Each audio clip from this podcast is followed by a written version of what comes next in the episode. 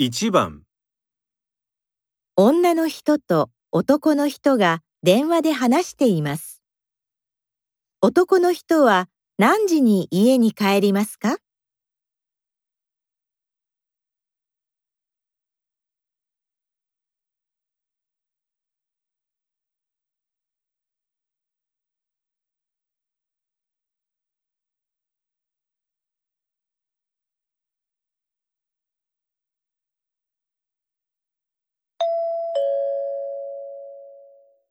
もしもし、今日は何時くらいに家に帰れる？まだわからないよ。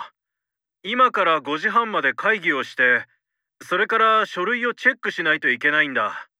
それをするのに1時間くらいかかると思う。そうなんだ。